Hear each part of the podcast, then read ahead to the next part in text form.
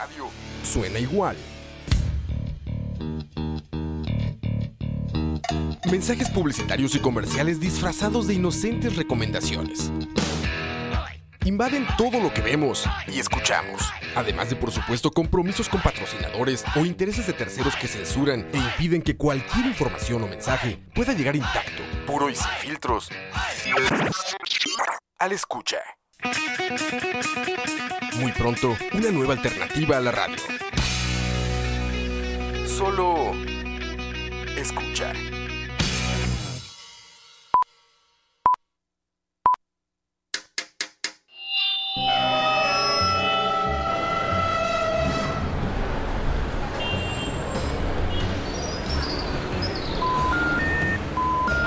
Detrás del audio, un viaje a través de la música, efectos, ambientes sonoros, en fin, todo lo relacionado con la producción sonora en el cine y la televisión.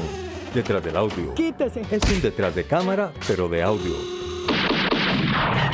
Soundtracks, bandas sonoras, compositores, folies, información inútil pero interesante sobre la producción audiovisual haciendo énfasis en el sonido. Detrás del audio. Empezamos.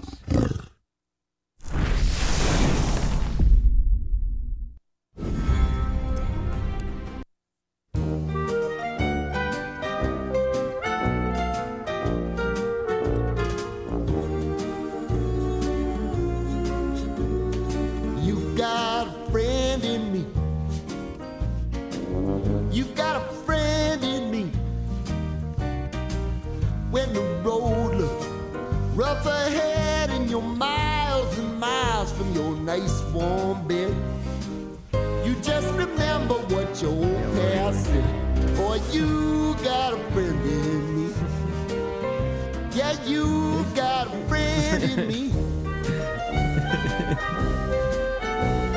Estoy spameando el audio. You got a friend in me. Buenas noches a todas las personas que están escuchando detrás del audio en esta noche de miércoles, ya casi finales de junio. Acá estamos con la presencia de... Uzi Alejandro, el charlatán del podcast. Exactamente. Que ya me oyeron ahí media canción. Sí, ahí le, abrimos el micrófono solo para jugarle una broma. Y, en cont- y ya, ya tenemos a alguien en controles para no hacerme bolas yo, por dicha.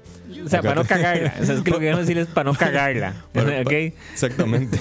Para no seguir haciendo estupideces, me mandaron a, a Ariel para que me, calo- me colabore. Eh, un saludo, Ariel. Un saludo a todos los escuchas. Eso. Buenas noches. A los y las escuchas. Hay que Ales. inclusive. Ales. A, a les escuches. Les, escu- Exactamente. les, les escuchas. Déjame que les escuches. Hoy para los fiebres, que imagino que ya reconocieron la canción, vamos a conversar sobre Toy Story y en general también un poco sobre lo que es el doblaje. Sí. Y Como bueno, que salió un poco de los temas que hemos tenido hablando y este tema del doblaje, ¿verdad? Como Sí. venimos retomando un poco lo que fue el doblaje en anime, pero creo que es importante también hablar el doblaje en esta zona de Latinoamérica, exactamente. siendo tan querido el doblaje. Y, nos guindamos de Toy Story 4 que está empezando en estos momentos en cartelera y, y es Sí. una muy buena referencia. Que, que de hecho ahorita es- está en boom, ¿verdad? La, Sí. la película, porque y al parecer he oído críticas de que está muy buena. Sí, sí, En es increíble. Yo sigo, sigo, sigo, sigo sin sentir que la quiero ver porque no me hacía falta, pero aparentemente es buena, ¿verdad? Este, bueno, vamos a cambiar aquí de música. Y vean, les tenemos una novedad. Y es que resulta y sucede que para hoy hemos invitado a un locutor que se llama Johanny Hernández. Él es un locutor nacional. Ujú. Y eh, da la casualidad que él, él también participa mucho en doblaje, él trabaja en doblaje y se acaba de ganar un premio a nivel latinoamericano como mejor voz masculina en doblajes. Entonces ahorita precisamente vamos a, a llamarle mientras A hacemos que escapear. la música... Vamos a contactarnos en vivo. Saludos, sí, con la señal. A señal en engancharnos. vivo. A la cadena hermana. Estamos haciendo la llamada. Sí, sí, para que el que hable el doblaje sea alguien que sepa, no nosotros. Están hartos de oírnos a nosotros. Sí, la, la, la idea es traer a, a gente que no sean charlatanes. Exacto. Johanny, Aló, aló. ¿cómo estás? ¿Qué tal, Alex? Pura vida. Muy, muy bien, muy bien. ¿Y vos? Todo bien, por dicha. Excelente, excelente. Qué bueno. Eh, Johan, pues hey, darte la bienvenida, ¿verdad? Porque me, me estás contando que venís llegando al país. Bienvenido, bienvenido. Andabas Muchísimas en gracias. Colombia. Sí, señor, andaba en el Festival Iberoamericano de la Voz en Bogotá, Colombia. Un Hijo. festival a propósito de todo este tema de mm, la locución, el doblaje, la actuación de voz. Y Ah. andábamos ahí, este, bueno, es una larga historia, pero les puedo ir contando en, en- en tractos o como ustedes prefieran. Perfecto. Bueno, eh, ahorita, hoy, en el programa de hoy, bueno, eh, yo te comenté un poco así de manera general que tenemos un podcast que es precisamente sobre el trabajo sonoro en publicidad, en series de televisión y en cine, en, en fin, en la producción audiovisual. Y ahorita, en esta semana, dado que Toy Story 4 está en boga, ¿verdad? Entonces pensamos en conversaros precisamente sobre la labor de, de doblaje. Y quería que nos Claro. comentaras en qué consiste ese trabajo, cuáles son las cosas que más te gustan, cuáles son las cosas más Los, incómodas. grandes, los retos más grandes que hay con este Exactamente. Bueno, eh, primeramente ahí probando a ver qué tal me escuchan. eh, Perfecto. Aquí tengo instalado el micrófono. Estoy en el estudio. Ajá. de Ah, muy bien. De la, de la casa. Eh, bueno, básicamente, ¿de qué se trata el, el doblaje? El doblaje en dos platos, digamos, es básicamente eh, que la película, ya sea la caricatura, en este caso, como una serie tan importante como Toy Story, o cualquier tipo de, cualquier tipo de obra audiovisual, la idea es que el espectador, eh, a fin de cuentas, sienta como que esa, esa producción fue actuada en español.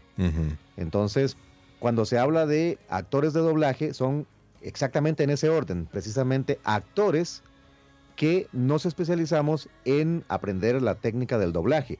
Ahora, en Ujú. Sudamérica, en muchos lugares se les dice dobladores, doblistas, eh, locutores de doblaje, todo ese montón de nombres extraños que en realidad están lejos de lo que significa el, el oficio y el arte.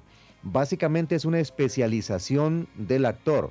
O sea, hay que, hay que em, estudiar primeramente actuación, o sea, artes dramáticas, improvisación, etcétera, etcétera, para luego especializarse en el tema del doblaje, eh, cuando es de un idioma a otro. Mucha gente a veces también confunde cuando ve estos videos de, de, de- de personas, eh, actores de voz de Estados Unidos, eh, haciendo voces para una caricatura y creen que ellos están doblando. Ellos están haciendo voz raíz, o sea, están creando Claro. una voz a partir de dibujos Ah. y después, después de que ellos hacen su actuación o su performing, eh, los animadores, eh, también basándose en, las, en los gestos que hacen ellos, van creando los personajes. Entonces, si Ujú. ustedes ven, por ejemplo, Woody se parece mucho a, a Tom Hanks. Claro. Sí, físicamente. se Ahora, creo, ellos Eh, graban ahora sus reacciones, ¿verdad? Es así. Sí, cuando eh, yo he participado en ambos, en ambos mundos. En Costa Rica hay una empresa eh, que no sé si aún exista, pero se llamaba mm, Studio Flex. Y hay una serie que hicieron ellos, o varias series, una que se llamaba Al, la historia de una lata, que era Al de aluminio, era una lata que daba vueltas en un, en un pequeño río, un estanque, y la lata andaba dando vueltas por ahí. Después hubo otra serie, Burópolis, donde yo hice como unas 10 voces, una cosa así. Em, y lo que se hacía era que se creaba la voz raíz. Luego de ahí, los animadores eh, filmaban un poquito de, de- de la actuación de uno. Y este, con características de los personajes dadas por el creador del, del dibujo, ellos filmaban un poquito las reacciones de uno o, las, o, la- o el gesto que uno tenía para luego animar esos personajes Ajá. a- agregándoles un poco de gesto humano. Ujú. Y hacían la animación después de la voz, o sea, primeramente se hace la voz y después la animación. Claro. Cuando eso pasa a otro idioma, digamos que se va a hacer a japonés, a portugués, etcétera, etcétera, Ajá. es cuando viene el, el- el tema del doblaje o el dubbing. Ujú. Ujú. Por ahí anda el asunto, básicamente. Son sinónimos entonces doblaje y dubbing. Bueno, es que en inglés, eh, dubbing significa eh, grabar encima de o agregar. Básicamente como un término eh, anglosajón. Eh, el, el overdubbing es grabar encima de algo. O sea, por ejemplo, se hace, se hace también en música. Se graba una pista sonora y, y dicen, bueno, vamos a grabar unas voces encima de unos coros en cualquier idioma o unas guitarras encima eh, en otro track, ¿verdad? Se hace un overdubbing, o sea, una grabación sobre. Y entonces eh, el, el- el doblaje, muchas veces en Estados Unidos, se le, se le dice eh, dubbing u overdubbing. Ujú. En español sería doblaje de voz. Eh, la pista sonora de las películas, cuando se pasa a español, generalmente la pista sonora se llama la pista internacional, esa se queda intacta. E incluso en las películas, cuando el actor, por ejemplo, hace poco en la película esta, creo que se llama Revenant o algo así, que era una película Ajá, de La DiCaprio. Leo DiCaprio, Ajá. sí, eh, cuando se dobló a español, yo conversaba con uno de los directores que, que se encargó de eso y decía que, que Leonardo pidió, o la productora pidió que los gestos de los gritos, por ejemplo, gritos, jadeos y un montón de sonidos fueran los originales de él. Entonces se Mm, dobla nada más la voz. Y en algunas películas sí, se dobla todo, sobre todo en, el, en, en los doblajes muy viejos como los Monsters, los Picapiedra, eh, Perdidos en el Espacio, etcétera, etcétera. Se doblaba todo porque había que borrar para, para doblar, era, era con Ah. tecnología análoga, con cinta abierta.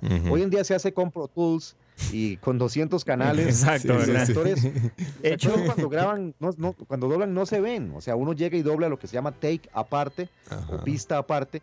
Entonces uno llega y dobla, a veces ni siquiera escucha al compañero en español, sino que escucha la referencia en inglés y se hace a través del time code. Pero bueno, son, Eso, son eso- formas. eh, eso es una pregunta que te tenía con respecto a ese punto de, de- de hacer el doblaje. Digamos, cuando estás creando un personaje de cero, en cierta forma vos le vas a meter tu personalidad o le vas a meter un estilo específico, vos vas a crear el personaje, ¿verdad?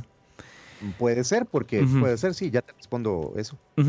Ahora, mi pregunta es, cuando estás doblando, cuando tenés que tomar un personaje que ya viene, que viene siendo interpretado por un actor en otro idioma, lo que sea, para crear ese, ese doblaje, esa voz en otro idioma, ¿qué es lo que usas para inspirarte? O sea, ¿tomas en cuenta en referencia al actor original? ¿Estudias al actor original que hizo la voz? ¿Estudias al personaje que estás viendo? ¿O te Claro. centras en la voz, por ejemplo? No, este. Depende del género en el que esté uno, porque dentro del, del doblaje hay muchos subgéneros. Está el, el, el voiceover, que es cuando se deja el idioma original debajo, cuando la persona es muy importante. Por ejemplo, hace, un- hace unos años se hizo un video del Papa y Ujú. había que doblarlo a español y, y nadie va, le va a poner voz al Papa. Ve el Papa Sí, en italiano por debajo, ¿verdad? Se veía como, como en Sí, sí, italiano. sí, sí, y benditos hijos míos. voz estaba encima. ¿Por qué? Porque ahí, ahí es cuando, cuando los, los personajes son tan importantes que no se puede, no se les puede cambiar la voz, son icónicos. Eso se llama Ah. voice over o voz encima. Eh, ahí básicamente lo que se hace es seguir como el ritmo que Ajá. tiene el personaje original. En el doblaje en Mm. sí, de lo que se trata, eh, la voz es importante, pero a veces usted ve que la voz no coincide tanto en español y en inglés. Lo que tiene que coincidir es la actuación. O sea, si el personaje está llorando, eh, tiene uno que llorar. Eh, Por eso hay que ser actor. Si está riéndose, tiene que uno que reírse y que suene creíble. Ahí está lo más importante. Entonces el director hace un casting, escoge las voces que se parezcan más.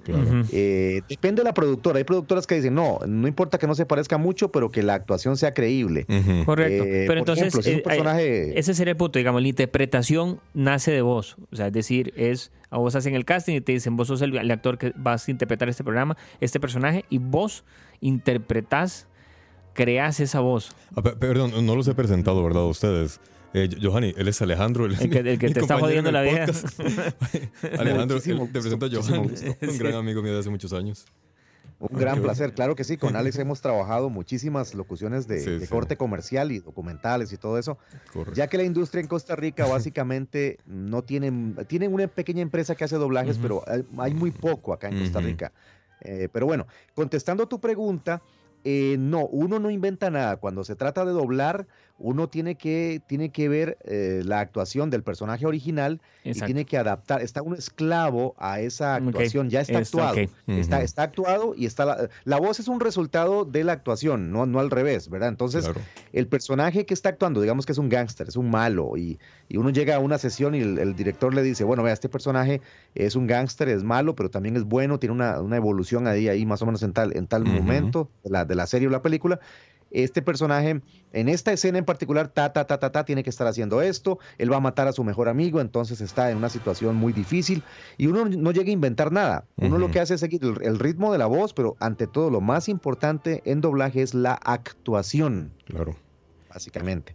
Cuando uno crea una voz que uno la hace porque le da un dibujito, por ejemplo, eh, hace algunos años yo hice un, un- un personaje que era una canasta de compras de un supermercado, AMPM, digamos, Ajá. Y la canasta hablaba como así, hablaba como así, decía, haz tus compras aquí todos los días a tal hora. Entonces la canasta, yo, yo vi los ojos grandes, era una canasta amarilla, era como muy alegre, era como una cosa. Entonces, a partir de unas, de unas características. y Yo usé mi creatividad para darle una voz eh, en conjunto con los creativos, no solamente sale de mí. Eso es cuando uno crea la voz raíz, pero cuando uno dobla un personaje, tiene que hacerlo como ya está actuado. O sea, uno no va a inventarle la voz ni, ni la personalidad, porque se pasea en la película, o sea, la echa a perder.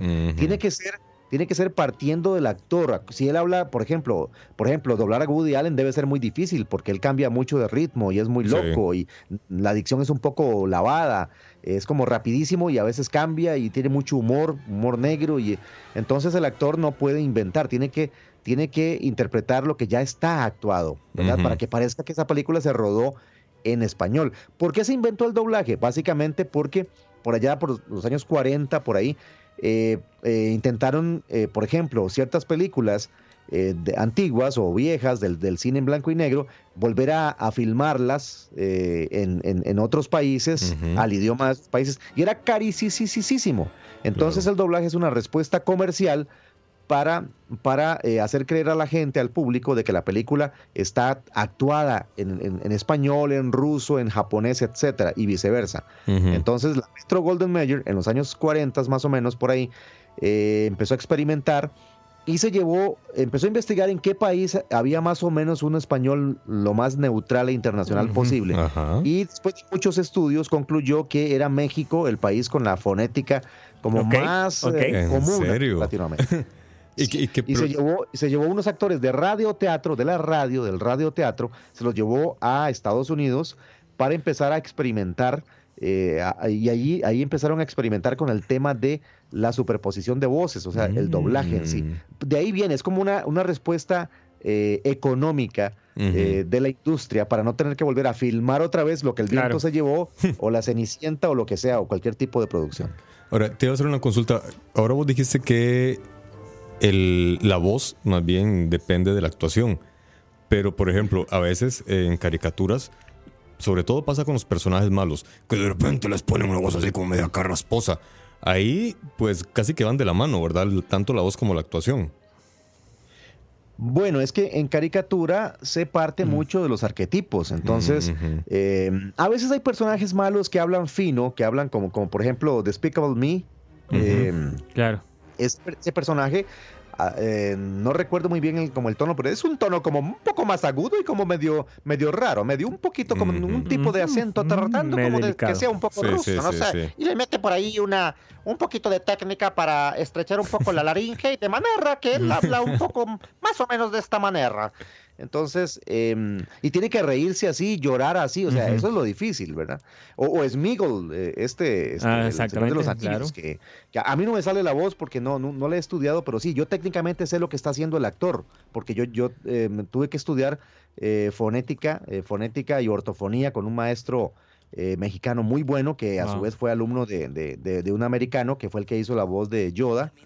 Ajá. Ah, Entonces, ok, eh, Francos. le enseñó- Eh, sí, esta, esta fonética eh, no es una, una brujería ni un secreto, es, son técnicas para, para aprender a manejar la voz y, y hacer caracterización de voces. Hay gente más carga que otra para hacer eso, pero eh, hay malos que, que hablan, que hablan así carrasposo o con, o con la voz, digamos, este, más, más este, ronca, digamos, para explicarlo así popularmente. Aunque Básicamente es una, es una técnica de hablar de cierta manera. y, Ujú. y sin, sin- sin lastimarse la garganta. Ah, vamos ahora a hablar y ah, vamos a hacer un personaje. Y depende del estilo y el tipo de personaje. Ahí estoy como cerrando un poco más la garganta, aplicando o- o- Ujú. otro, otro tipo de enfoque. Eh, em, igual que, que cuando uno oye a Homero Simpson, por ejemplo, cuando habla, él está usando como cuatro técnicas de fonoarticulación para ¿En llegar a, a, a hacer a Homero. Hay un video en YouTube donde Humberto Vélez explica cómo llegó a hacer a Homero, eh, no solamente físicamente con, con manejo de, de- de técnica eh, vocal, sino también a nivel psicológico, ¿no? Entonces, Wow. eh, los malos no siempre hablan grave, ¿verdad? O sea, Sí, básicamente... eso, eso te iba a comentar, que hace mucho tiempo en un curso que llevé en la universidad nos decían que a los malos siempre les ponen, o casi siempre les ponen la voz grave, porque las voces oscuras o graves tienden a generar confianza. Entonces, a los malos los ponen así para que la sorpresa sea mayor al final. Ay, mira, el malo era ese, el que, el que habla como más convincentemente. En cambio, a los buenos Bueno, les ponen sí, voces como más caricatura- En amigables. caricatura casi siempre, este, mm, como te digo, ya son como, como- además son para niños, tiene, tiene que estar muy claro como el, como el, como la maneja con definición del personaje, la- el, ¿verdad? arqueti- el arquetipo, sí. Ajá. Pero en, en- en película, en live action, en película, el malo no siempre, ah, por ejemplo, la, la serie Dexter, el tipo, el tipo no Ah, es malo, sí. pero el tipo es, es, digamos que está del lado un poquito fuera de la ley y el tipo, el tipo te habla así como muy normal, como de una manera como que confiable, como es un, detecti- un detective eh, tranquilo, medio, medio, medio tranquilo, un poco tímido.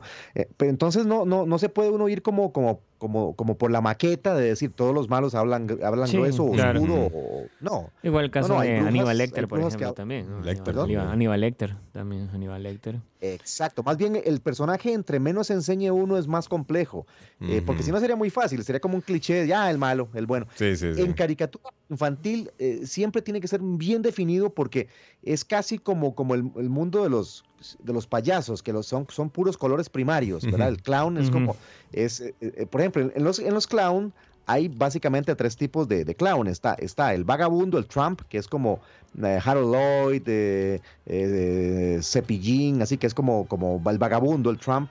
eh, Buster Keaton, está el cara blanca, el cariblanco que es el inteligente, el jefe.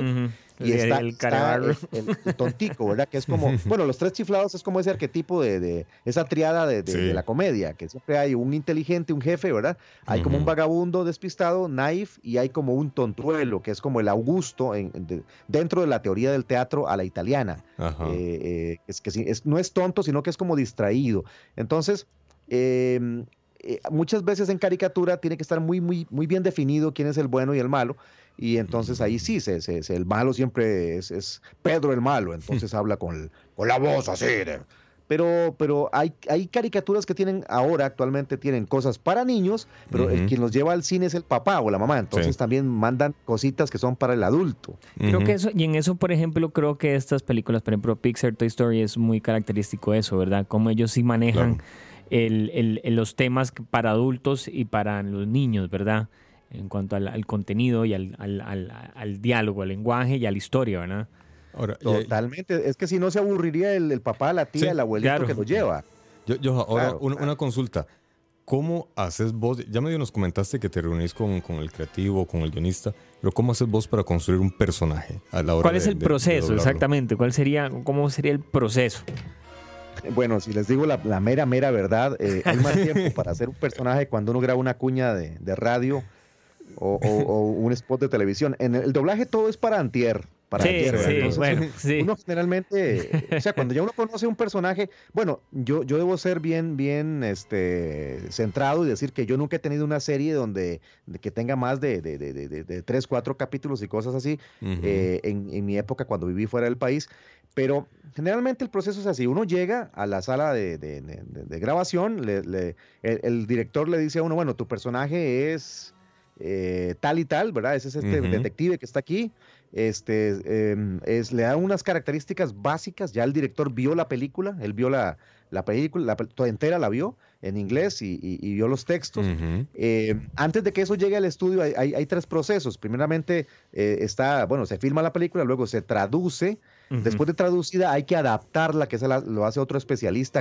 Eh, ¿Qué es lo que hace el espe- especialista? Bueno, el traductor traduce y el especialista coge cada texto, lo separa en tracks de 25 palabras o 30 Ajá. segundos por ahí más o menos, que son takes, y trata de que las labiales eh, coincidan con la boca del, del personaje. Entonces cambia, usa sinónimos y usa el lenguaje para cambiar, sin cambiar el contexto de la historia, a- acomodar las palabras para que cuando llegue el actor a doblar sea más fácil, si no sería imposible. Pa- Para Ahora, que el- entonces- la, la voz medio siga los movimientos Ahora, de los eh, labios. ahora que está diciendo eso, entre Sí, las cosas que claro. estaba leyendo aquí, investigando, hablaba como eso, al principio la faena del doblaje era todavía más dura en el sentido de que el actor tenía que memorizar muchos diálogos al mismo tiempo porque Sí, no había la forma de hacer esos takes tan cortos que hay ahora y tenían que además actuar viendo las reacciones del actor que estaban doblando para, ¿qué sería? Sincronizar, podríamos Ajá, decirlo así, la actuación. la actuación, ¿verdad? Sí, sí, sí.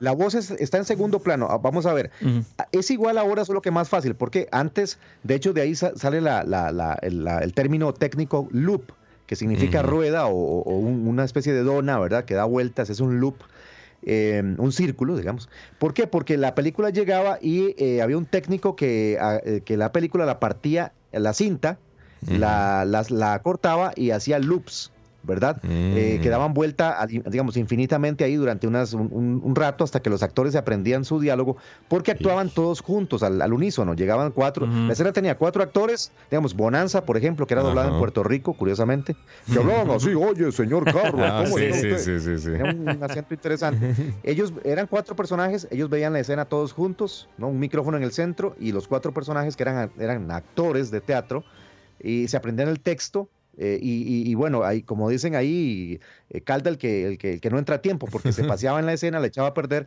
y los, estaban los actores juntos, todos en sinergia. Hoy en día uno graba aparte. No significa que tenga que dejar de ver la pantalla. Al contrario, hay que, hay que ver la pantalla siempre. Eh, ¿y ¿Por qué? Por la actuación. Sí. Si no, no es creíble. Si no suena Claro. como un locutor tratando de doblar. Y creo Entonces, que el, asunto del timing me parece muy importante, ¿verdad? Ajá, claro.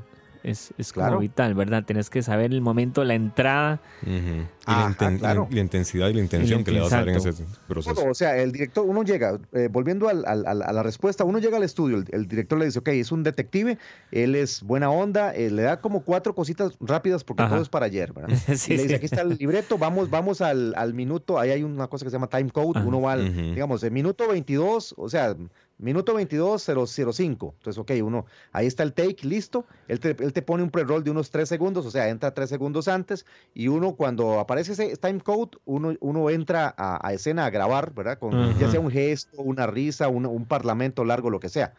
Y entonces, uno, uno eh, ve el texto. Lo marca, hay que hacer una- un marcaje de texto para ver dónde ah, él para, dónde respira, dónde... Ajá, Es como una ok, taquigrafía que uno hace. Y pum, le, le va dando, lo, lo ensaya una vez, o sea, primeramente lo ve para ver qué, cómo está actuando, si está, que está contento, está, está triste, está aburrido, etcétera, o está, está corriendo, no- la voz no es en igual de alguien que está corriendo, alguien que está sentado en, una, en, en un escritorio tomándose un café, y, o digamos que el tipo se, se va a levantar de la mesa, entonces, eh, oye Mike, eh, y dice alguna cosa, no es igual que le diga, oye Mike, eh, vamos a investigar tal otra. Entonces, todo eso se ve en la primera pasada, usted lo ve, ve la escena, son, qué sé yo, digamos un minuto de escena, en la segunda pasada usted, usted eh, se, lo vuelven a, se lo vuelven a pasar, usted entonces va viendo y va marcando texto de una vez. La tercera ya Mm. usted hace un ensayo y ojalá quede ya listo. La tercera vez que usted ve la escena, ya usted hace un ensayo grabado. Si quedó bien, eh, pas- pasan al siguiente take, si no, o siguiente loop. Si no, le- se- o- lo vuelve a grabar otra vez. Pero si ya usted lo ve más de tres veces, ya, ya los directores empiezan a, a- a catalogarlo como no tan profesional. ¿En No. Eso exige mucha práctica. Eso, eso no es así como que usted tiene todo el día para hacer su, su escena. No, eso es rápido, eso es tronando y el aguacero, ¿verdad? Sí, porque la Y los película tiene que actores que, tienen más práctica son los que más contratan, son los que más llaman porque el director necesita sacar eso rápido. Digamos, una Mm. serie que sale los viernes en un canal de cable, eh, llega el lunes en, en inglés y ya para miércoles tiene que estar lista, editada, eh, Mm. control de calidad y ya, ya subiéndose al, al- FTP. Antes era un ya. cassette que, que iba por avión, ¿verdad? Ajá. Ahora se sube a un FTP o una plataforma y ya llega al canal, eh, digamos, o la plataforma que, que contrató el doblaje. Ahora, yo, yo, directamente una pregunta para vos. ¿Cuál ha sido el personaje que más te ha gustado interpretar? Mm, Bueno, yo no tengo así como un gran currículum en, en doblaje porque aquí no se hace. Sin embargo, cuando estuve en Chile viviendo, eh, estuve trabajando en un anime de, que se llama El Caballero del Área, que es como más o menos supercampeones, pero, pero de, de fútbol, digamos, desde la óptica japonesa. Y me dieron tres personajes secundarios, eh, pero hay un personaje que me gustó mucho porque es, es un gángster, dueño de una, de una tienda de surf, donde llegan los chiquitos. Y él, él, él es gángster, pero tiene cambios de personalidad Ujú. porque él es, es como gay, es como gay. Y entonces por momentos habla, hola chicos, ¿cómo están todos? Y después eh, baja la voz un poco y dice, no te metas conmigo, infeliz. Ay, pero no te asustes. Entonces tiene como cambios de- de- bueno. entre, entre gay y gangster, ¿verdad? Si- siempre siendo anime, que, tiene, que son muy exagerados en sus. ¿verdad? Pero ese personaje me costó mucho porque de, había, había que había que hacer eh, la sincronía, la actuación y lo- además los cambios de personalidad, cambios, como la bipolaridad que él tiene. Ese me gustó muchísimo y, y bueno, em, después hice, hice un personajito para un comercial de Coca-Cola que es un científico, un científico que, que habla como dos minutos ahí eh, en ese comercial durante el, el mundial. Y entonces Mm. eh, era un científico que hablaba como una voz como más o menos como, como tipo científico. ¿Qué tal, amigo? Sí, el, director Eh, te dijo, Johanny, necesito voz de científico. Y punto, salió. Uno llega, uno llega y ve el personaje y uno ve la, la gestualidad que tiene, por eso es que es importante que uno, que uno lleve una carrera de teatro, porque eso, eso te ayuda a, mm, como a, mm, a ver la psicología del personaje con las imágenes y todo eso. Luego escuché la voz, que era, estaba en inglés, y era una voz como así, como flemática, como muy, como tipo científico, que habla como eh, con cierta, cierta propiedad. Y entonces, eh, bueno, tenía ciertos, ciertos, eh, cierta, cierta actuación y todo el asunto. Ese me gustó mucho. Después eh, he doblado mucho a, a- a- a- a este, a este mago de Coca-Cola que, que, mm, que hace que transforma las, los- los- los- las bebidas como de light a cero y etcétera, etcétera. Me tocó hacerlo varias veces en, en- en- comerciales Ajá. y luego en algunas, eh, algunas, este, algunos videos un poco más largos. Pero uno creo que, que en cada personajito que hace, por más pequeño que sea, eh, uno deja casi el corazón entero ahí, porque hay que, hay que ponerle muchas ganas.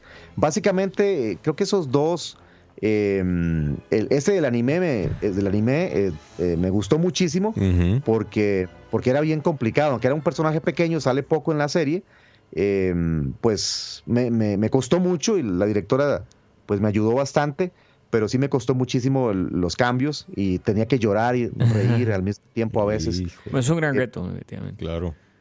Sí, eh, hay que ver que en Costa Rica, como, como yo insisto, no, no, no, no tenemos un Sí. grandes créditos. Sí. Lamentablemente, eh, eh, de aquí no hay industria, entonces uno, al, no, al no estar, al no haber mejenga tan seguido, uno no mete goles, ¿verdad? Pero, sí, claro. pero bueno, se han hecho cositas, se han hecho cositas. eh, cuando estuve viviendo allá en Sudamérica, participé en, la- en una empresa que se llama Dint, que, que- que es una empresa que tiene más de 30 años haciendo doblaje. Ellos trabajan mucho para Discovery, para los canales de, de cable que ya todos conocemos. claro. Ahí me tocó hacer bastantes cositas de narración, personajes eh, secundarios. Uno empieza haciendo lo que se llama ambientes, que es eh, Ujú. mesero 7, una bulla, alguien que se cae, que nadie ve.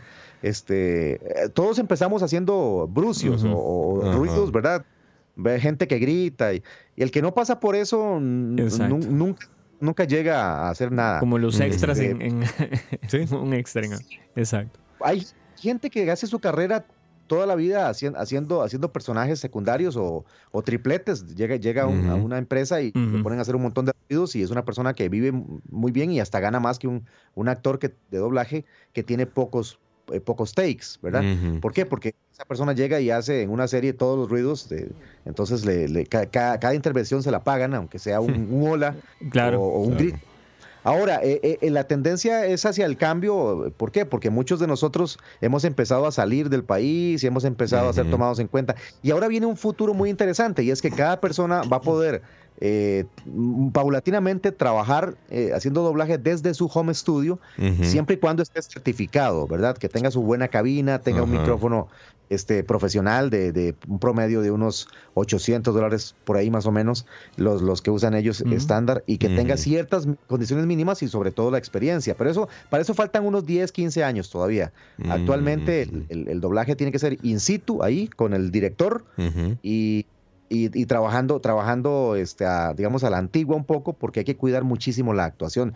Países potencia en doblaje. Bueno, número uno, México hace más del 70% de Ujú. doblajes. Sí. Son excelentes. Luego sigue, digamos que ahí están en competencia Colombia, Chile, Argentina está muy bien también. Ellos neutralizan mucho el acento. ¿En serio? Solo que la, sí, el approach es muy diferente. Por ejemplo, eh, un, un ejemplo, Breaking Bad, si usted la ve en Netflix, está doblada en Argentina.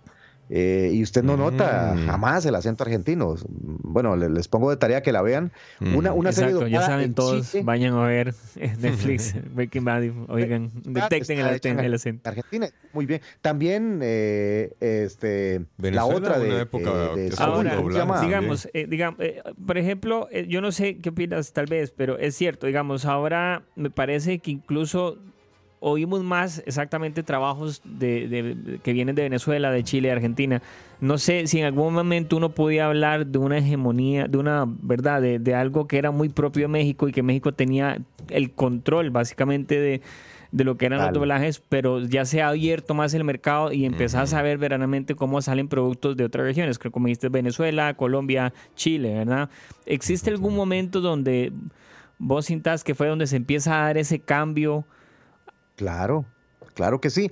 Bueno, eh, Venezuela ya casi no hace doblaje, excepto el precio de la historia y algunas cosas que son hombres de montaña, por ejemplo. Ajá. Que usted nota que hay como, como cier- cierto color caribeño. Eh, el doblaje de Venezuela a mí me gusta, pero creo que tuvo su época de oro en los ochentas, pero eso es una historia aparte porque tiene que ver con un asunto sociopolítico. Sí, Ahora, ahora lo puedo correcto. explicar si hay tiempo. Mira, México eh, empezó eh, a, a- a- de- fue, el, fue el primero junto con España, España por razones políticas, porque todo lo que entraba a España tenía que ser, eh, digamos que doblado, eh, sin las ideas libertarias. Revisado. Censurado, chequeado, verificado. Totalmente. Y eso mismo pasó en Chile. Entonces, bueno, hago el paralelismo. En Chile, el, el- el- el régimen, la dictadura empieza a decir, eh, la, la gente de Brasil le empieza a mandar a Chile eh, doblajes de novelas muy buenas, esas novelas brasileñas como Terra Nostra y todas ellas, este, el, eh, eh, el Pantanal, y Pantanal, todas estas que las pueden buscar en YouTube como una buena tarea para ver, son muy buenas. Empiezan a mandarlas a Chile, pero resulta que hay como una censura que hace que el trabajo sea muy lerdo. Entra, la, la censura la revisa, pasan 15 días, la burocracia va, se dobla, y cuando sale doblada hay que volver a revisarla otros 15 días. Entonces llegó Venezuela y levantó la mano y dijo, hey, gente de Brasil, exacto. nosotros tenemos buen español, les doblamos. Y empezó a irse en Mm. los 80s toda la producción de doblaje a, a Venezuela y un poquito antes también a Venezuela. Y Venezuela creció muchísimo. A mí me gusta mucho el trabajo de Venezuela en las caricaturas. Por ejemplo, eh, este, mm, el, el Looney Tunes fue hecho en Venezuela con, con, Ah. eh, Pin- Pinky Cerebro también, son, son, fue hecho en Venezuela. ¿En serio? Ah, van descubriendo sí, ustedes, Pinky ¿eh? Cerebro, son Sí. venezolanos. Eh, también eh, la Liga de la Justicia y, y cier- ciertas series de Batman y Superman, eh, Iron Man, hay varias que fueron, y usted, la- usted le siente, ah bueno, Fenomenoide es un buen ejemplo de- Claro, Mm. sí. de un doblaje en Venezuela muy interesante. O sea, Steven Spielberg empezó a mandar eh, eh, mucha cosa a Venezuela. Para mí, eh, Pinky Cerebro es una genialidad. Sí. para Total, y mí fenomenoide también, también, eh, definitivamente. También este, esto, Elvira y los Looney Tunes son, son Ajá, ellos. claro, Elvira y eh, estos, este, Guaco Warner y todos estos son hechos en Venezuela. Eh, toda esta gente está ahora en Miami y siguen doblando allá. Pero bueno, Colombia también tiene un gran nivel en, en doblaje, muy buen nivel. Hay varias empresas. Chile tiene un nivelazo. Por, un ejemplo de Chile, vayan a ver en Netflix Marco Polo, está doblada en Chile y usted Ah, no ok. nota, usted, Ah. no nota acento chileno, po. No nota ahí que está ahí hablando en chileno. Ese po. cachai ¿Qué que es lo que era, hablan en cachai, chileno, Marco po, Polo, cachai que. Sí, porque de hecho el acento chileno es súper marcado, es muy fácil de El- reconocer. sí, eh, yo, yo lo, yo lo llamo así. Una cosa es como suena el país, ¿no? Y otra cosa es el profesional de doblaje que está preparado en español neutro internacional. Me tocó estudiar en Chile. y yo, cuando me fui a Chile a estudiar a la academia, a la escuela Pro Voz, que es una escuela súper seria, buenísima, eh, de la directora Loreto Ara- Araya Ayala, que es una gran profesora, una gran directora y visionaria. Estuve estudiando allá y la gente me decía, ¿cómo vas a ir a estudiar neutro a Chile? Sí, es que una cosa es como suena el país y otra sí, ya sí, es el profesional. Y a la gente que más le cuesta el neutro llega a ser a veces más buena. Eh, Y les cuesta Mm. muchísimo, pero lo, lo logran y usted no nota. ¿Por qué? Porque el doblaje tiene que ser neutro para que ningún país sienta un ruido idiomático, entonces la serie se pueda pasar en Colombia, en México, en Estados Unidos, en la parte latina, en Costa Rica, etcétera, Claro. etcétera. Entonces, sí hay un estándar que se llama español neutro latinoamericano. que ese, ese- eso se puede doblar en cualquier país de los que mencioné y, e- ellos cumplen con ciertos requisitos para que, el, para que la actuación suene neutral. Obviamente uno está más acostumbrado al neutro mexicano. Entonces, nos, nos gusta mucho más el neutro mexicano, tanto hecho en Los Ángeles eh, como hecho en México, México, propiamente. Pero bueno, poco a poco se va aceptando más el neutro, digamos que no es mexicano, sino que es un neutro de no sé dónde, del planeta no sé dónde, de neutro from nowhere. Entonces, básicamente ahí la tendencia va hacia ahí. Ahora, ¿Por qué el- se a estos países se ha ido básicamente por economía, porque Claro. eh, son más baratos para doblar. No, no quiero decir que sean, que sean de menor calidad, al contrario, son muy buenos y competitivos, Sí. pero es mucho más barato doblar en Sudamérica que en México. Claro, me Ah. imagino que es un asunto de competencia y exactamente, ¿verdad? Se abre el mercado, se bajan los precios, pero no tiene que ver con la calidad, sino que simplemente con Costos. eh, costos, No, ¿verdad? y de, Exactamente. Ahora- y de producción. producción. Yo estuve reunido esta semana con, por ejemplo, el director de casting de Centauro, que es una empresa de doblaje en, en- en Mm. Colombia. Eh, estuve allá este, con él tomando cafecito, cervecita, hablando un poco del doblaje. y Netflix, por ejemplo, a ellos los tiene ahorita catalogados como una de las, de las, de las 13 empresas, 13 empresas que le dan servicio de, de doblaje. eh, Ujú. de, este, tiene que haber un protocolo de calidad, ahí no entra cualquiera. Exacto, sí. Ahí no entra cualquiera. Registrarse como sí, sí hay, y- sí hay todo, sí hay todo un protocolo para, para, para, para este mundo. Ahora, Joha, en cuanto. Lástima que aquí en Costa Rica no hay industria, pero el acento costarricense a mí me parece bastante Yo, neutro. yo te iba a preguntar eso, pero yo quería preguntar al cierre, pero vamos a hacerlo de una vez. Yo quería cerrar con eso, pero preguntarle una vez. ¿Qué- qué- Viendo por tu experiencia, decir, yo no sé si él les va a preguntar lo mismo. Dale, a ver, vas a No, mi, mi- pregunta es esa. Eh, ¿Se podría exportar talento costarricense al extranjero considerando Sí. que, el, que el acento nacional no es tan marcado como yo- otros países? Yo incluso, yo no sé si va por ahí también, yo lo que Ah. decía es, se, se puede crear industria de doblaje en este país. O sea, podemos, existe la capacidad de poder empezar a desarrollar proyectos de doblaje en este país. Bueno, el tema en cuanto al acento, no estamos tan lejos del neutro, si hay que capacitarse, porque el tico, el tico habla sin articular mucho, habla como la, con la dicción muy La cerrada. Sí. El tico, digamos, que habla como así, madre, ¿qué me dice? Pura vida, y todo bien, aquí Sí, estamos sí. tuanis, madre, Pegando cachete. las palabras. El tico habla como así.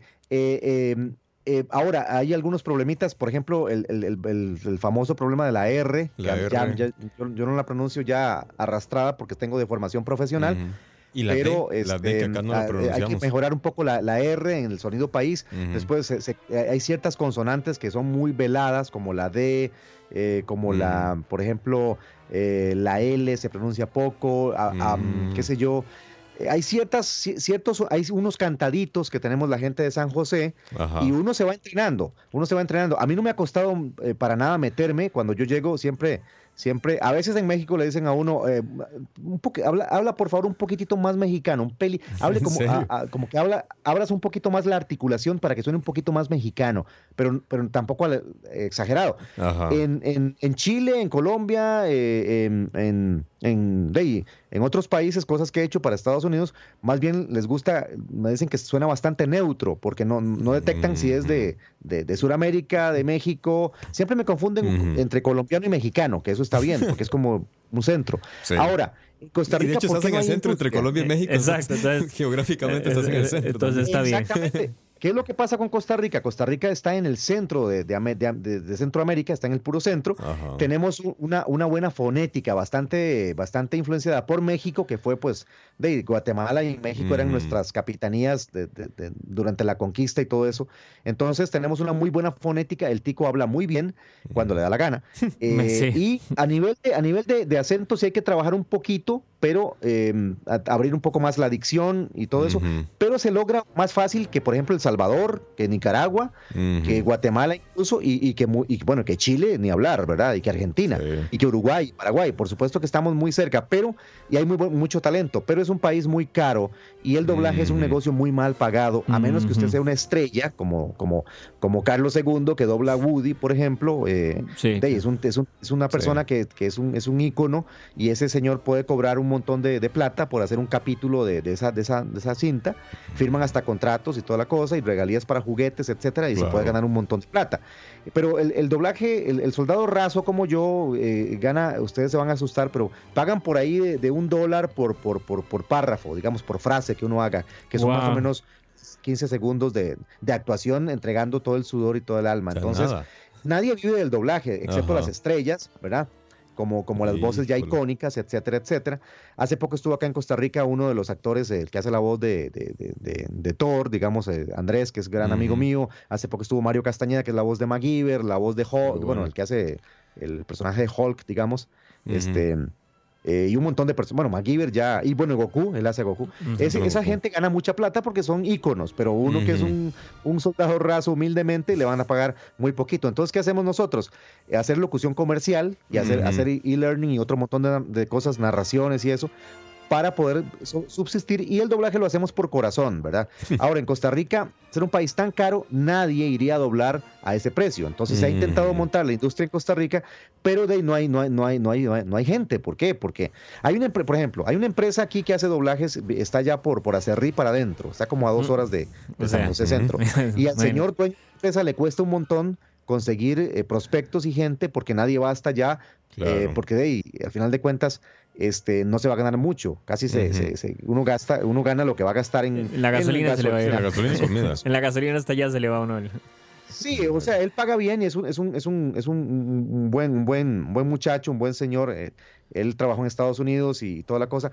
Y consigue algunos trabajitos, pero a él le cuesta mucho conseguir gente porque la paga es muy poca y el tico está acostumbrado a llevarla suave, ganar, ganar bien, hacer el mínimo esfuerzo. Entonces, se ha intentado acá montar la industria y es muy difícil. Ahora, se puede lograr, porque gente como yo lo haría, lo haría porque hay vocación. ¿Qué, es lo que, ¿Qué es lo que hace falta? Un empresario como ustedes, por ejemplo, que vayan a Estados Unidos, que se haga un buen de doblaje y le, le digan a las empresas, "Den- denos una oportunidad. Pero, ¿cómo entra usted a competir en un mercado? Usted Ya entra va Alex para allá con el avión. ah. Usted entra, claro, usted entra o por calidad o por precio. Y si usted va a cobrar menos de lo que cobra Colombia, cobra México, o cobra, Eh, es que eso cobra es, Chile, exacto. Argentina, de- y Eh, en realidad así es como se es, gana. eh, Así. es una religión, va, va a ser por amor eso, ¿verdad? Va a ser una Sí. obra de, de- de caridad. Entonces, muy difícil que en Costa Rica se monte una, una industria, eh, ya, ya, ya la gente que tiene eso lo tiene agarrado. Ahora, no es imposible, pero, pero sí es muy difícil. Pero no es como que, vaya a pasar de la noche a la mañana, por ejemplo. Si es un proceso y de aquí No, a que se comience no, ese no, proceso, estamos hablando de mucho tiempo todavía, me parece. Sí, Básicamente nosotros los que hacemos un poquito de esto hemos tenido que irnos del país y hacer contactos. Ok. Eh, yo hago mucho, mucho tema de doblaje para, para, para e-learning, para, para videos informativos, para, para cosas que, que son, que son bastante rentables para mí, pero que no tienen que ver mucho con la industria del entretenimiento de, de grandes ligas. Eh, lo que he hecho en, en esa, en, en esa industria ha sido cuando he vivido en, en tanto en México como en Chile, y yo lo he pagado de mi, de mi bolsa, ha sido, ha sido como una, un apostolado que yo he querido ir a aprender y todo eso. Básicamente, en Ujú. resumen, por ahí va la onda. Ahora, vos venís llegando ahorita de Colombia, ¿verdad? Y recibiste un premio allá. ¿Qué premio fue el que recibiste? Mira, muy curiosamente, am, hicieron un congreso que se llama el primer, eh, primer Festival Iberoamericano de la Voz. Eh, hicieron al principio, hace meses, un concurso como de dicción y de interpretación. eh, y yo mandé, la, la tarea era mandar un video eh, grabando un texto que se llama Doña Pánfaga o El Ajá. Sanalotodo para Tartajosos y otros, que es un video de, un, de un texto arcaico de, de, de, de un autor colombiano eh, que nació en, en 1830 y pico, ¿verdad? Y, y por allá de 1900 escribió ese texto. Es un texto con palabras muy difíciles. Dura como, como bueno, la- la- el reto era hacerlo en un minuto, como tipo trabalenguas, sin equivocarse, filmándose con una cámara o con un celular o como usted quisiera Wow. y, y sin equivocarse. Y bueno, participaron más de 90, 80 o 90 personas de toda Latinoamérica, desde México hasta, hasta tierra, allá hasta Ushuaia, digamos. Y bueno, por fortuna un costarricense eh, de- fueron, fue el que ganó ese primer concurso de, de dicción e interpretación. La propuesta mía fue hacerlo como tipo trabalenguas, pero metiéndole varias voces. Ese video Ah. está ahí en mi Facebook, ahí, ahí, ahí lo puse. Y Ah, lo puse ok. también en mi canal de YouTube. Tiene como tres views en el, en el canal de YouTube, ¿verdad? Lamentablemente, porque no lo promociono. En el de Facebook sí tiene como unas 3.000 reproducciones o 2.000, Vaya. por ahí anda. Yo no me, no, no me he fijado todavía. Pero los jueces escogieron mi propuesta y me dieron ese primer lugar del concurso que se Ah, llama caramba. Métete en el cuento. Era un concurso acerca de, de- de interpretación de, de un texto difícil. Ese fue el primer premio. Y ahora que fui, bueno, estaba nominado junto a dos talentos muy buenos de, Colombia en la parte de doblaje. Eh, ahí, ahí quedé en tercer lugar porque, bueno, aquí no hay industria y mis, mis Más muestras bien. eran buenas, pero las de ellos eran, eran fresquititicas, ¿va? Fresquititicas. Entonces ganó un compañero de Colombia, que muy querido y, y conocido por mí. Segundo lugar, otro, otro compañero de Colombia. Yo quedé en tercer lugar, pero estuve nominado en doblaje, estuve nominado en locución comercial y en e-learning. y al final bueno. eh, gané, gané uno de los trofeos en, en eh, locución de radio, que, que fue otro de los... Yo estuve nominado en cuatro categorías y gané eh, locución, interpretación de, de locución de radio y me traje el- el- ese trofeito para Costa Rica, además del, del concurso, del texto eh, arcaico este que les cuento, que se llama. Doña Pánfaga o El Sanalo Todo.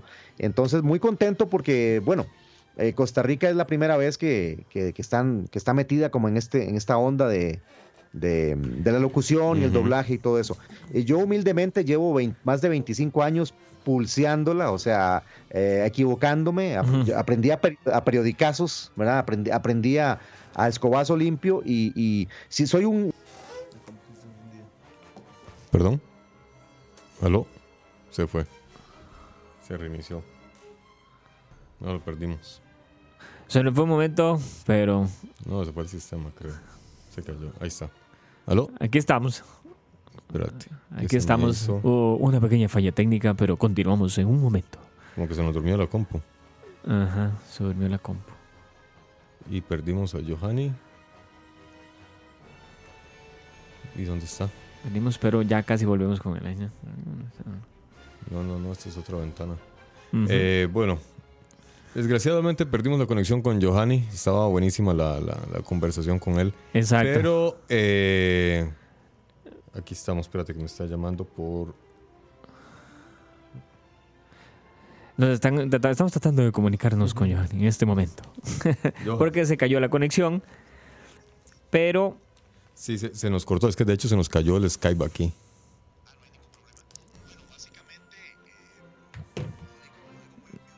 No sé si oyen ahí.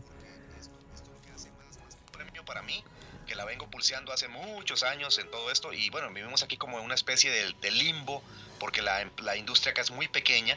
Eh, aplaudo mucho la, la iniciativa de ustedes de crear programas en vivo, podcast y programas, transmisiones de este tipo. Eh, me parece estupendo y esta plataforma de, de escucha me parece que es maravillosa. Yo soy oyente de un par de, de programas de, de la plataforma. Ah, Eh, qué creo bueno. que hay uno por ahí, este, Charlavaria, creo Exacto, que hay uno, sí. y, y el otro que se llama, este, este, mm, otro que es de unos muchachos muy simpáticos. eh, Los de la hora de la paja. La hora de la paja, sí. Ahí está, sí, sí, ya, sí, ya sí. lo saben. Hora de la paja, Podcast.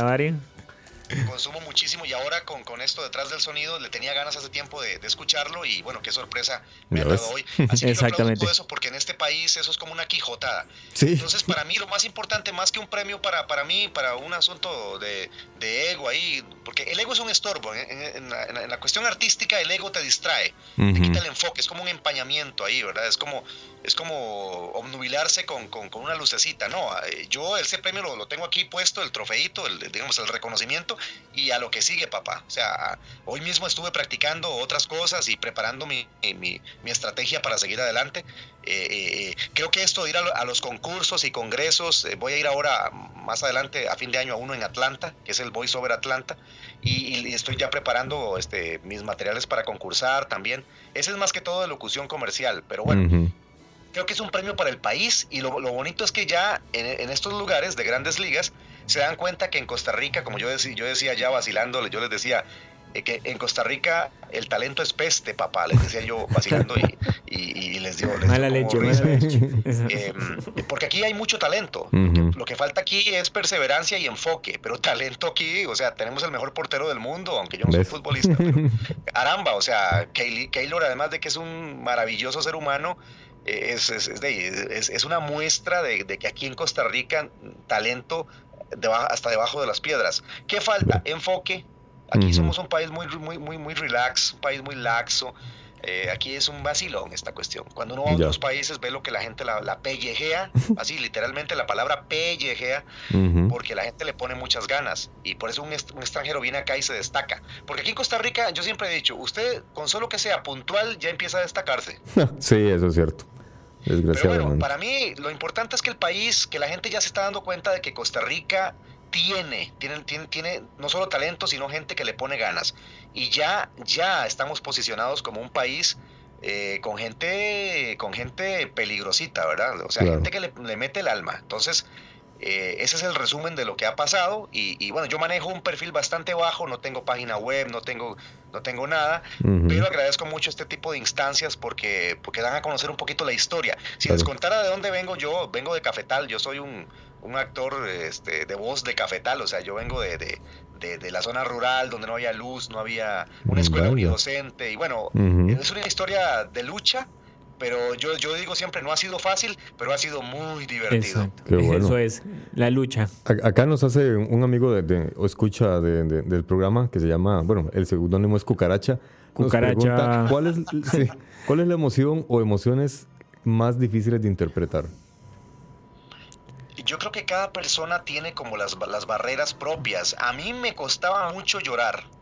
Me costaba mucho llorar porque a uno, uno lo crían este, muy, muy gacho. Le dicen a uno Sí. siempre, Exacto, no los llore. hombres no lloran.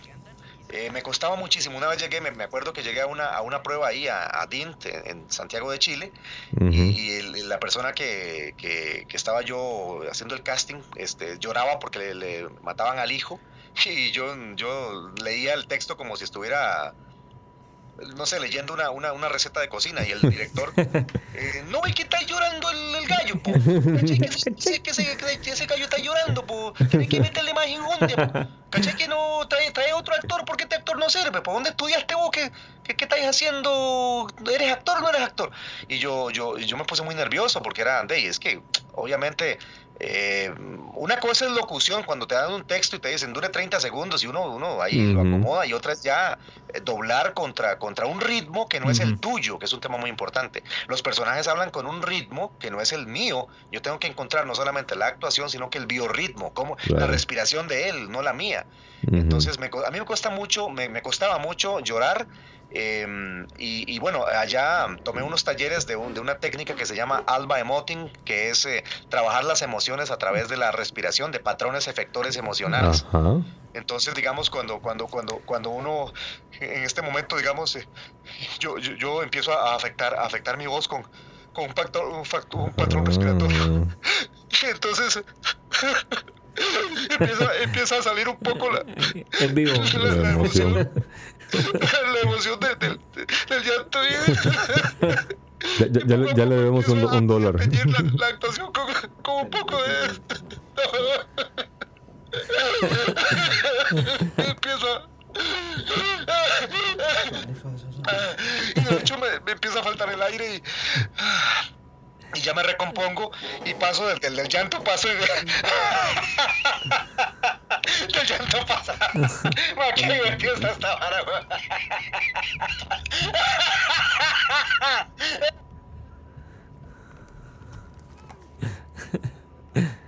Ahí está. Pues puedo pasar, digamos, rápidamente, sin ningún estímulo más que, que- que- que la técnica del, del- del llanto. Tal vez no, no, puede que no esté tan creíble todavía, pero por lo menos ahí está, dibujadito.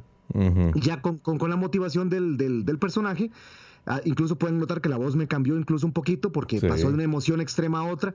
Entonces, básicamente a mí me costaba mucho la- la- las expresiones de llanto de llanto porque yo soy una persona bastante formal, digamos, entonces muy, muy, como muy centradillo, entonces me costaba mucho esa parte. Pero hay gente a la que le cuesta reírse.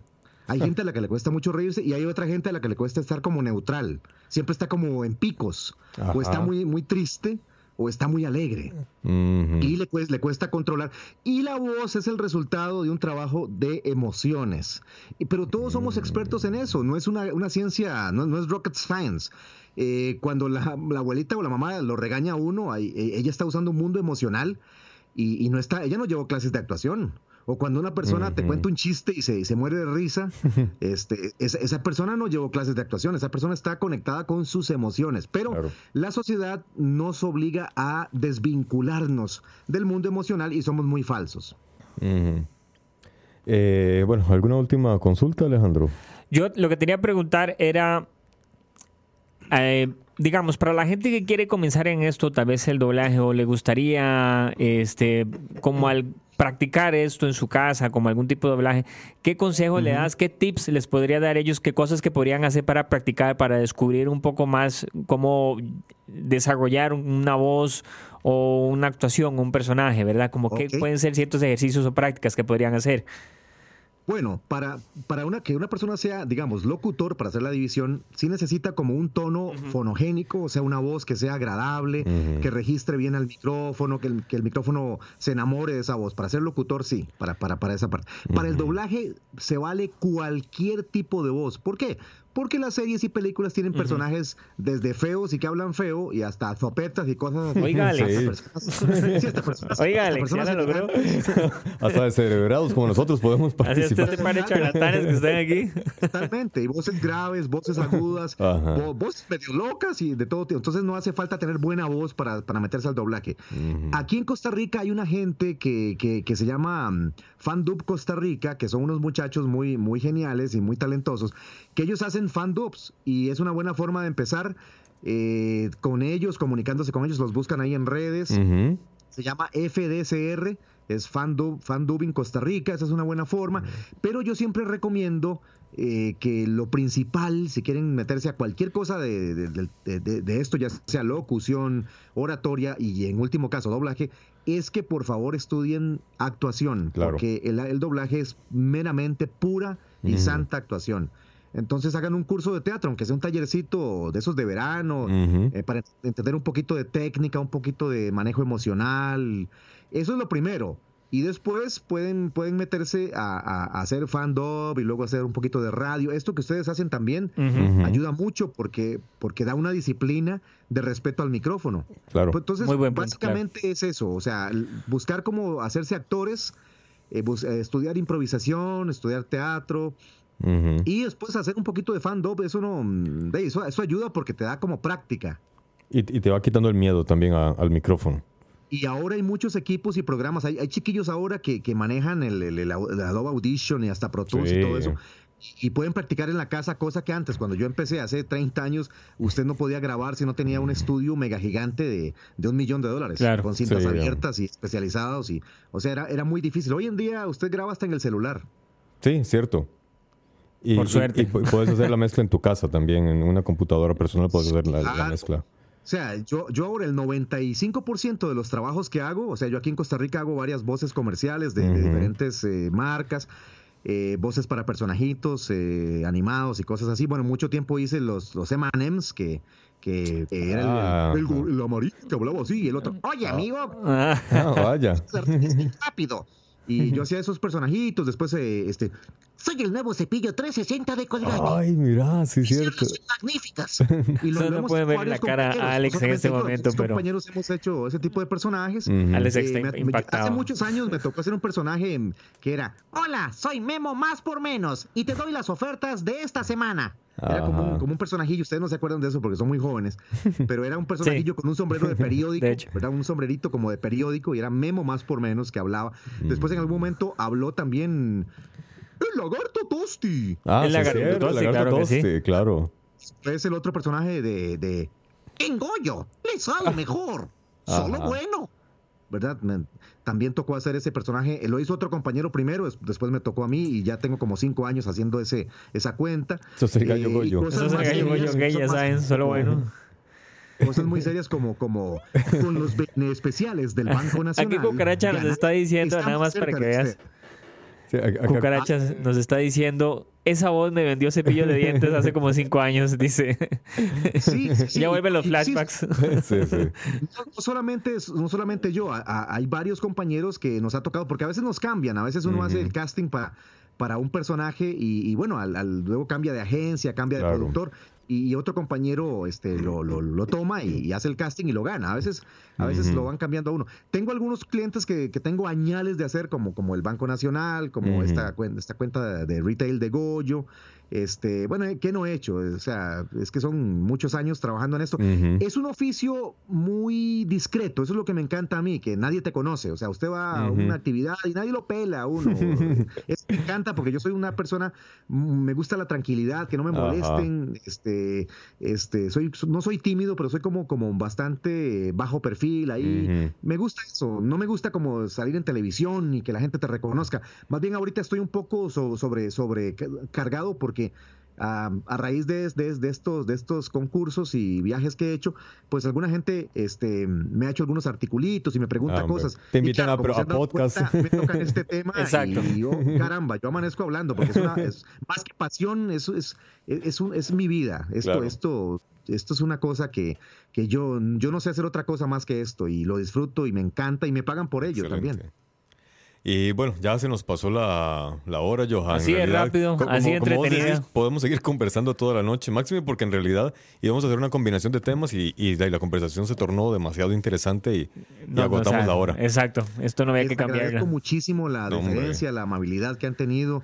Eh, estoy a la orden. Este, mis arrobas son, nada más tengo Facebook, eh, Johanny Hernández Ramírez. eh, este, el teléfono no lo doy porque llaman las chicas y, y soy Exacto, casado, exacto. Ya no, ya, no, ya no vas a cometer ese error otra vez, ya, ya aprendiste la lección. ¿verdad? A- Además, la cara no va con la voz. La voz suena más o menos agradable. La, el físico, Sí, Alex me conoce. Me, me lo decís Este, a mí. Me lo decís a mí. Yo iba a decir algo al respecto, pero bueno, ya, ya.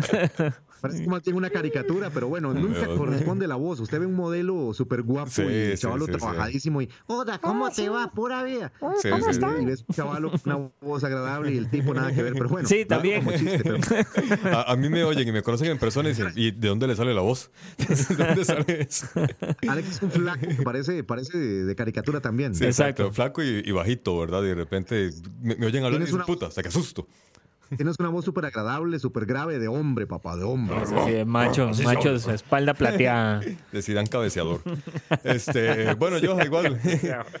igual un Me pueden buscar ahí en, en el Facebook como Johanny Hernández, ahí, ahí dice, bueno, voice over, voice talent, etcétera. Eh. YouTube también, o me, me, me googlean y ahí aparezco, ahí aparezco por, por varias paginillas. eh, eh, hay, un, hay, un, hay un fan me hizo una, una wiki doblaje con un poquito de, de cositas que hice ahí, pues, este, muy, o sea, muy humilde. En realidad, a veces uno abre páginas de, de otra gente de, de- de otros países y, y caramba, es una Biblia. Lo que sale es el, tal, sale el Talmud ahí, sale, sale la- el directorio telefónico de, de currículum. Sí, el mío es sí, media sí, página, pero bueno, lo que Pero hemos hecho lo hemos hecho con mucho amor.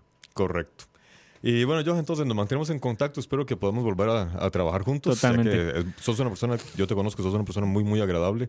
Y ojalá que si hay alguien que, que, que haya oído el programa y necesite un locutor, pues bueno, ya saben que pueden contar con, con Exactamente. Es una persona, es, es un gran profesional y es una gran persona también. Entonces, buenas noches, Johan. Un placer oírte. Muchísimas gracias. Se despide aquí Alejandro el charlatán de la radio. El podcast, perdón. Sí, desde el podcast. Y Alexander, el dictador de este podcast también. Que Sí, ya se así va. es. gracias. Hasta luego, Johan. Bye bye.